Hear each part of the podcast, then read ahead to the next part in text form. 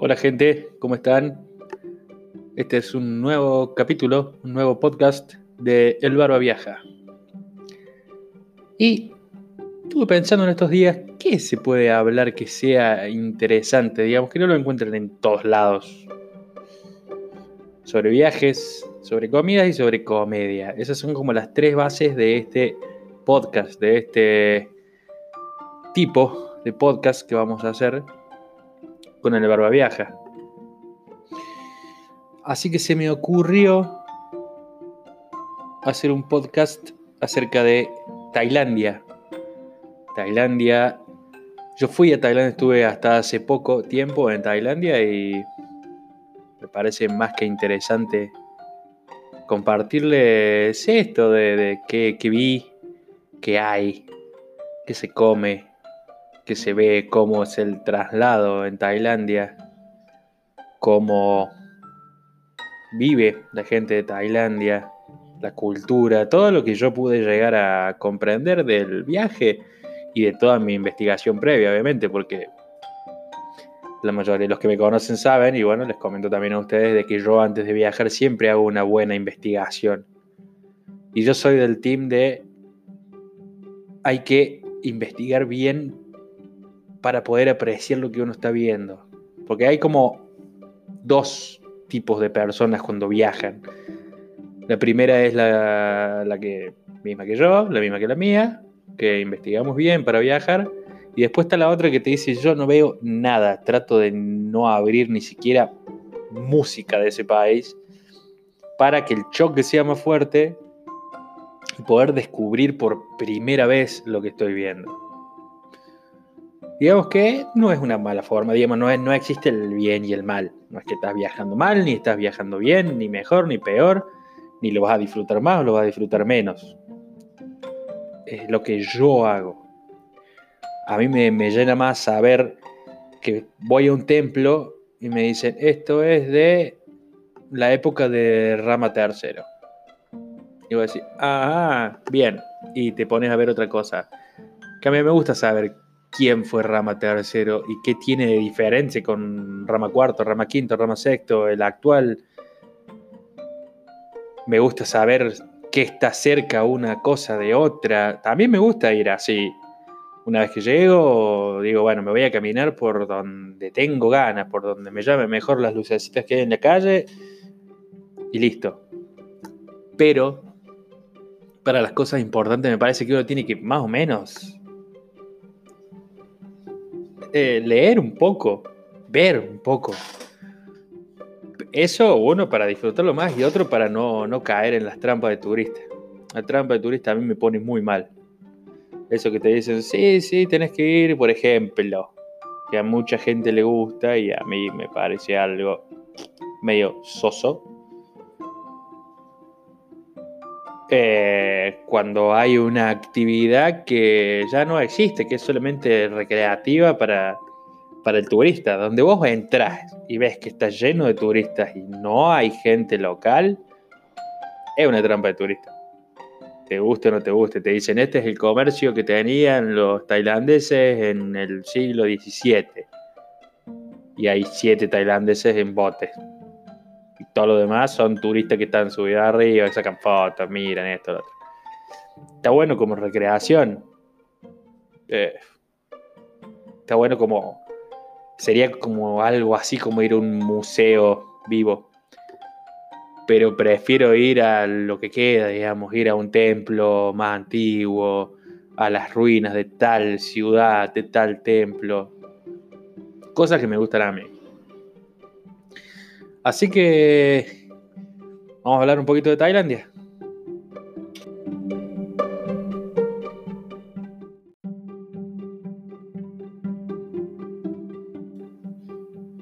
Tailandia. Tailandia, que en realidad es el reino de Tailandia, no, es, no está catalogado como país, sino como reino. Es uno de los 49 países que son parte del continente asiático, parte del sudeste asiático y la capital es Bangkok. Eh, limita, como para que se ubiquen un poco, limita al este con Laos, al sureste con Camboya, al sur con Malasia y al oeste con el mar de Andamán, que es donde están todas las islas Pip y todo lo demás, y Birmania o Myanmar. Es grande, es uno de los, de los 20 países más poblados del mundo, así que tiene una densidad poblacional inmensa. Pero sigue siendo, sigue habiendo lugares espaciados. Yo, por mi parte, fui en marzo, por lo que llegué justo para cuando cambian las temporadas, pasa de temporada alta a temporada baja, y había empezado todo esto del coronavirus. Por ende había poca gente. Que fue una de las mejores cosas para mí en un principio. Después le contaré cómo sigue el viaje. Pero en un principio estuvo muy bueno. Que no haya tanta densidad de gente. Cuando llegué, yo fui de Argentina a Bangkok por medio de Ethiopian Airlines, las aerolíneas etíopes, que hacía una escala técnica en Sao Paulo, cargaba combustible, cargaba gente, seguía hasta Addis Abeba, que es la capital de Etiopía, como es su, la aerolínea es de Etiopía, tiene que parar sí o sí en su país, como todas las aerolíneas. Que eso es algo que yo no sabía al principio. Cada aerolínea de cada país, cuando hace un trayecto, para en su país. ¿Ok? Por eso cada, cuando te vas a Estados Unidos por Aeroméxico, por ejemplo, para en México y después te lleva. O qué sé yo. Mi gato. Ahí vengo.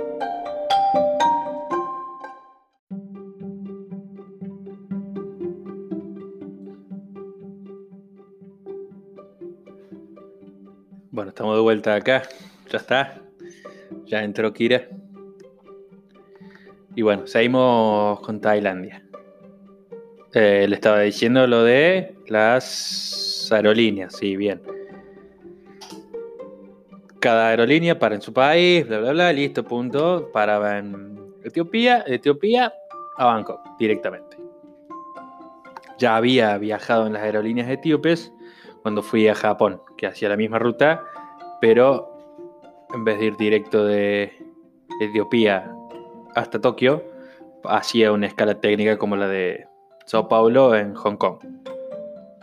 Muy bueno. La verdad que las aerolíneas etíopes muy, muy, muy buenas. Que uno no les tiene mucha fe. Tienen muy buen servicio de comida. Los asientos de los aviones están bastante bien, no te digo que son o primera clase, en turismo, en turista, en turismo, en turista, obviamente. Pero están bastante bien, tienen muchas pelis, mucho entretenimiento. Las azafatas son amables, salen a horario. Es una buena aerolínea y es barata. Eh, bueno, llegué a, a Bangkok. Bangkok es como la puerta del sudeste asiático. Por ahí llegan todos. Creo que es el quinto aeropuerto más grande del mundo, una cosa así. Llegamos todos, bueno, bien. Nos fuimos derechito a migraciones. Cuando llegamos a migraciones, nos miraron el pasaporte, pasaporte, nos miraron el pasaporte. Y nos dicen, no, como ustedes son argentinos, también a los de Etiopía le hacían lo mismo, a los de Brasil lo mismo, a varios países, había una lista de países bastante larga. Todo esto era a los inicios del COVID. Nos mandaron una fila que era como de salud, el cual te hacían llenar un formulario, te tomaban la fiebre, te hacían un sellito así, en un papel y listo, vaya. A mí ni siquiera me tomaron la fiebre, pero los veía que a todos los demás les tomaban la fiebre.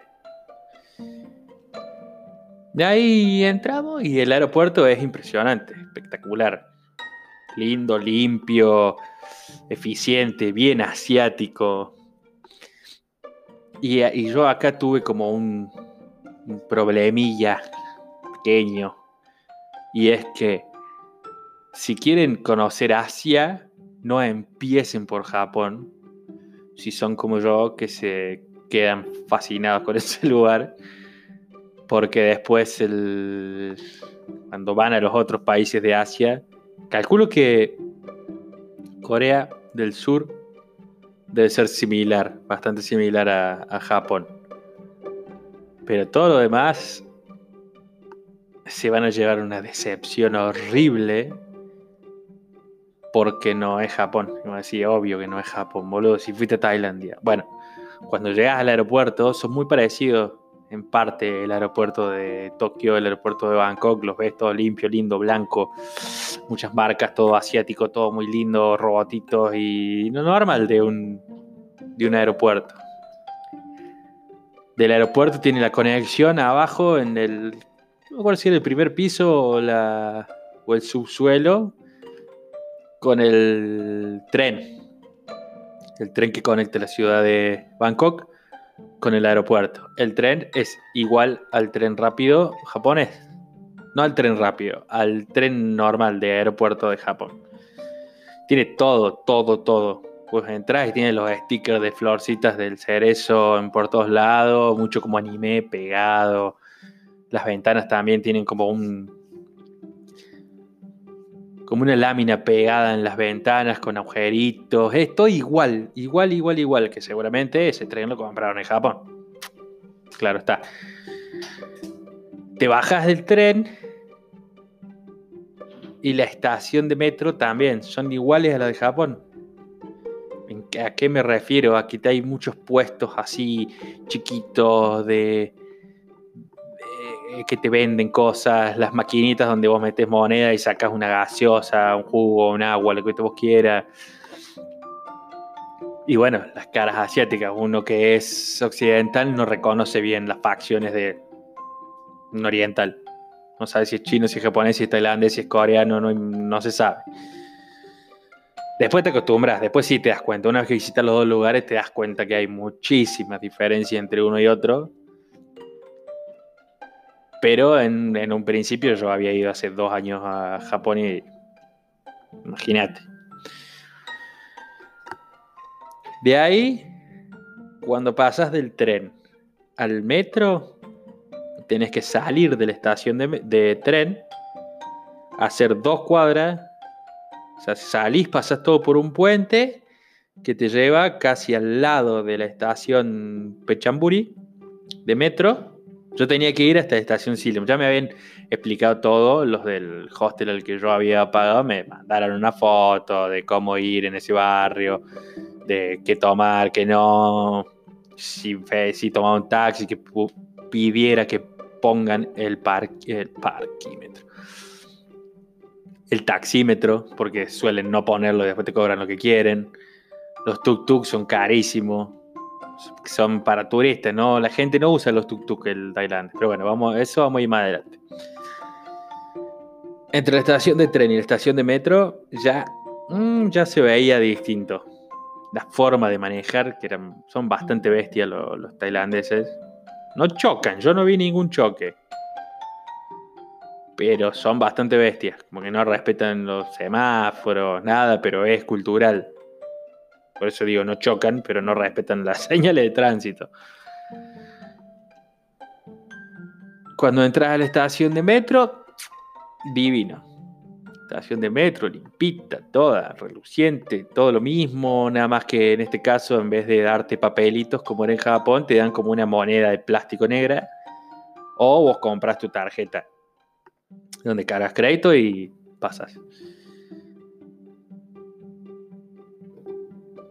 Pasás, abrís, llegás, preguntás cuál de los dos tenés que, o te fijás en, los cartelitos que tienen, o preguntás, yo siempre pregunto cuando llego porque vengo cansado del viaje, le digo, tengo que ir a la estación Silom. ¿Para qué lado voy? Para este lado. Bueno, listo. En todos lados, si hablas inglés, lo básico, ellos tampoco hablan bien inglés.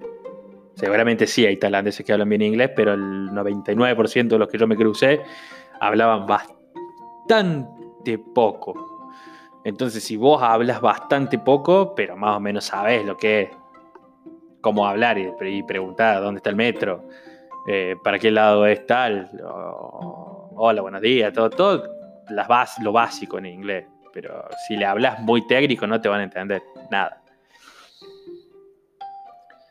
Así que me dijo, anda por este lado, son cinco paradas, bueno, muchas gracias, me subo al metro, el metro impresionantemente limpio, lindo, la gente respetuosa. Me bajo en la estación Silom, que era donde yo tenía a unas cuadras, a unas siete cuadras más o menos, el hostel. Cuando salgo del metro me doy cuenta, pero en una patada en la boca, de que no estaba en Japón, de que no tenía nada que ver con Japón. Era obvio, todo me va a decir, es obvio, tan lejos, no tiene nada que ver. Es como que nos digan, los argentinos son iguales a los chilenos porque están al lado. No, no, obvio que no. Pero yo venía con toda la emoción de Japón porque Japón me había fascinado. Y llegué y me encontré con mucha mugre. Ese barrio en especial, por los otros que estuve no era tan así, pero ese barrio en especial era bastante sucio, había muchos puestitos, pero me gusta entrar a donde está el tailandés, porque no había muchos turistas, era mucho tailandés en los puestitos, comiendo. Las comidas muy poco salubres se veían, eso donde cocinaban. El olor a aceite quemado ya volteaba de un principio, mucha bolsa de basura con olor. Los puestos de comida de pato, yo no sé si era ese barrio o no pero el olor a podrido que salía de esos lugares, porque los, como que los cuelgan a los patos cuando están como hervidos, no sé cómo los cocinan, o tipo al espiedo, me parece que no, porque no se veían crocantes, se veían como hervidos. Un olor como a pollo podrido, pollo rancio de que está ahí metido en una bolsa hace una semana en el aire, cuando la abrí, lo olés con los ojos y te duele, la lengua, la nariz, los ojos, la cara, te duele todo. Las veredas rotísimas, huecos por todos lados, digamos, no era, no, para ser banco, que decís la capital y todo lo demás, bastante, bastante deteriorado todo. Llegué al hostel, bueno, el hostel muy lindo, era chiquito. La entrada del hostel, eh, Dreamcatcher, se llamaba el hostel. Muy bonito cuando entrabas era muy pequeño, había un par de mesas, te atendía una chica muy simpática tailandesa, sí hablaba bien inglés. Y las habitaciones, más o menos, el 90% tienen aire acondicionado. Los muy baratos te dicen que tienen aire acondicionado, pero el aire acondicionado debe tener como 25 años porque no enfría nada. Y, pero bueno, estaba cómodo. De ahí tenía varios metros, varios metros, varias estaciones de metro cerca. Y bueno, llegué, me bañé, obviamente.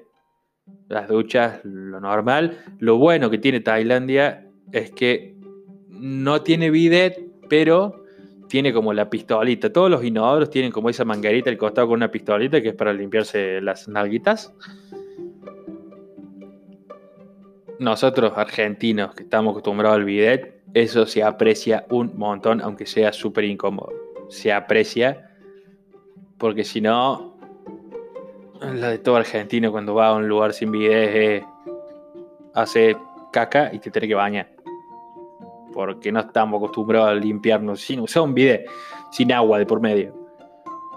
O sí, qué sé yo, capaz que hay un montón acá que son pros en el hecho de limpiarse las nalgas, pero casi todos los que yo conozco era baño y, y ducha. Y ahí le dije, bueno, quiero ir a el MBK. El MBK es un shopping, porque yo fui con toda la idea de comprarme algunas cositas así de fotografía, de video. Yo me había comprado un gimbal, que es un estabilizador. Es como un palito con tres ejes que se conectan al teléfono y cuando vos lo moves se mueve como si fuera el cogote de una gallina, para que se den una idea. El teléfono pasaría a ser la cabeza de la gallina y cuando vos mueves una gallina, o si no, busca un video en internet porque son muy graciosos, la cabeza queda estable y vos vas moviendo y el cogote se mueve y el cuerpo pasa para todos lados, pero la cabeza está como estática. Bueno, es lo mismo. Y quería, bueno, un micrófono que no conseguí, un trípode que me vendieron, un trípode horrible. Pero bueno, quería ir ahí. El MBK es como el, el shopping, eh, enorme ese shopping, pero la particularidad que tiene es que no es como un shopping normal donde vos tenés todos los negocios y los pasillos, sino que este es como que tenés una feria dentro del shopping. Tanto de electrónica, de gadgets, de ropa, zapatillas, de, de, todo, de todo, de todo. Por piso está separado, pero es muy la onda mercadito adentro de un shopping gigante. Así que fui, pero bueno, a mí me, satura mucho cuando la gente te quiere vender constantemente, viene, te siguen y te dicen, no, vení, mira esto, no, no, esto, esto, no, vení vos, vení para acá, ¿qué querés, qué querés, qué querés, qué querés? Eso a mí me, seca mucho. A mí te me dejen en paz, yo quiero ir, mirar. Si me gusta, pregunto, si no me gusta, sigo caminando, pero ahí como que apenas hiciste contacto visual con algún objeto o la persona, no te la sacas más encima. Eso pasa en el MBK, por lo menos en la parte de la electrónica.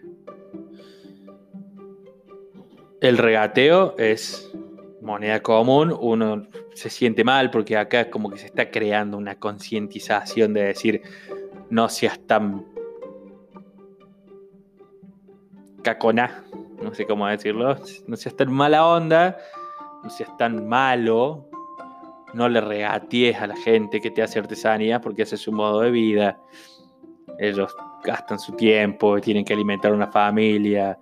Bueno, eso es como algo que se está creando por acá. Allá, si no regateas, son gil, porque te lo cobran el triple. O sea, ya está hecho para que regatees. Vos vas, ves un trípode, el más feo y más chiquito que encuentres, te va a decir, ese trípode sale 500 baht. 500 baht son 16 dólares. Decir, no, no, no, gracias. ¿Cuánto me ofrece? Da, ya ni tenés que negociar vos, eh, te dicen, ¿y cuánto me da? Te doy 100 baht, te doy 3 dólares. Se le abren los ojitos y te dice, bueno, bueno, dale, dale. ¿Querés este, este color, este no? Porque saben que eso, eso es lo que lo tendrían que vender. O cuando te abren así los ojos es cuando saben que ya le están ganando más de lo que te tendrían. Pero bueno, yo di un par de vueltas, estaba cansado, es enorme, caminas un montón, las escaleras están como en todo shopping dispersas, entonces nunca sabes por dónde tenés que bajar o no. Cuando entras a la parte de electrónica es como que te perdés ahí adentro y, las escaleras están como escondidas. entonces vas caminando y nunca encontrás la escalera hasta que la encontrás, pero justo la que sube y así. Así que de ahí, bueno, volví y se me acabó el primer día.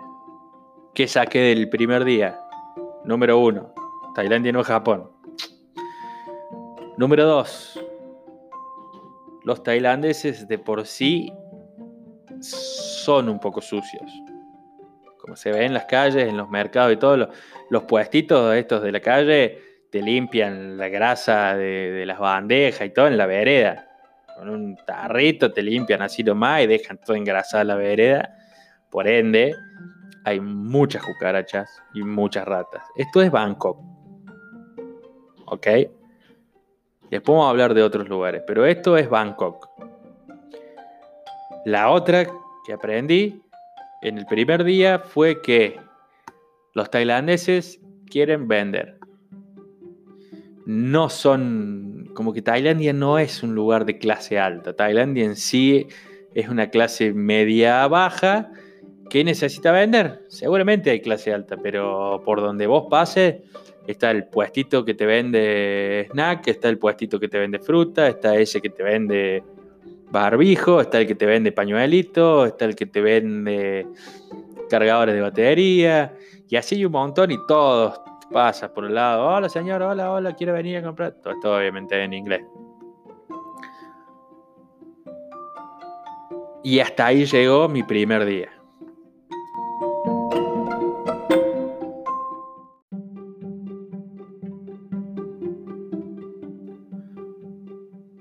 Vamos a cortar en el día 1.